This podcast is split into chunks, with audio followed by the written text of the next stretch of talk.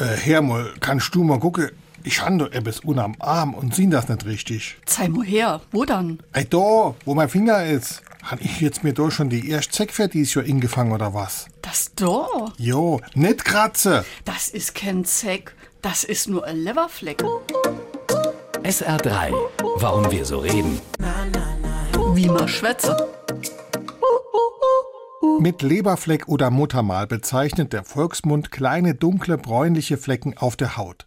Früher glaubte man tatsächlich, diese Flecken hätten was mit einer Störung der Leber zu tun. Der Arzt Paracelsus war sich im 16. Jahrhundert sogar sicher, dass jede Hautkrankheit auf die Leber zurückzuführen sei. Mittlerweile weiß man, dass das Phobis ist. Der lateinische Name Macula hepatica, übersetzt Leberfleck, rührt daher, dass die meisten Flecken eine bräunliche, der Leber sehr ähnliche Farbe besitzen. SR3.